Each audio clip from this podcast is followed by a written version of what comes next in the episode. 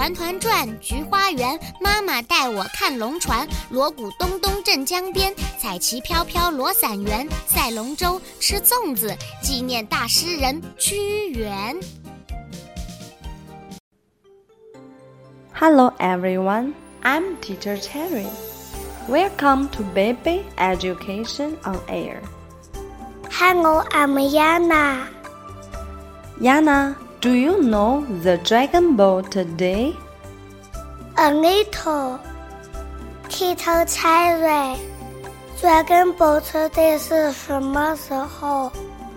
你能给我介绍一下 Dragon Boat Day 吗？Dragon Boat Day is celebrated on the fifth day of the fifth lunar month.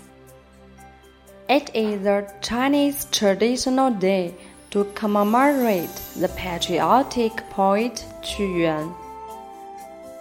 Qu Yuan was joined on the fifth day of the fifth lunar month in 278 BC. The Dragon Boat Day is celebrated by boat races in the shapes of the dragons. Competing teams row their boats forward to a drumbeat racing to reach finish and first. The boat races during the Dragon Boat Day are traditional customs to attempt to rescue Yuan. Many people threw the zongzi into the river. They hope that the fishes to eat zongzi do not eat Yuan's body. What a pity!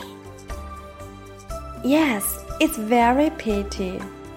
Do you know the dragon boat today? Yes. I'm Yana. I'm Teacher Cherry. See you next time.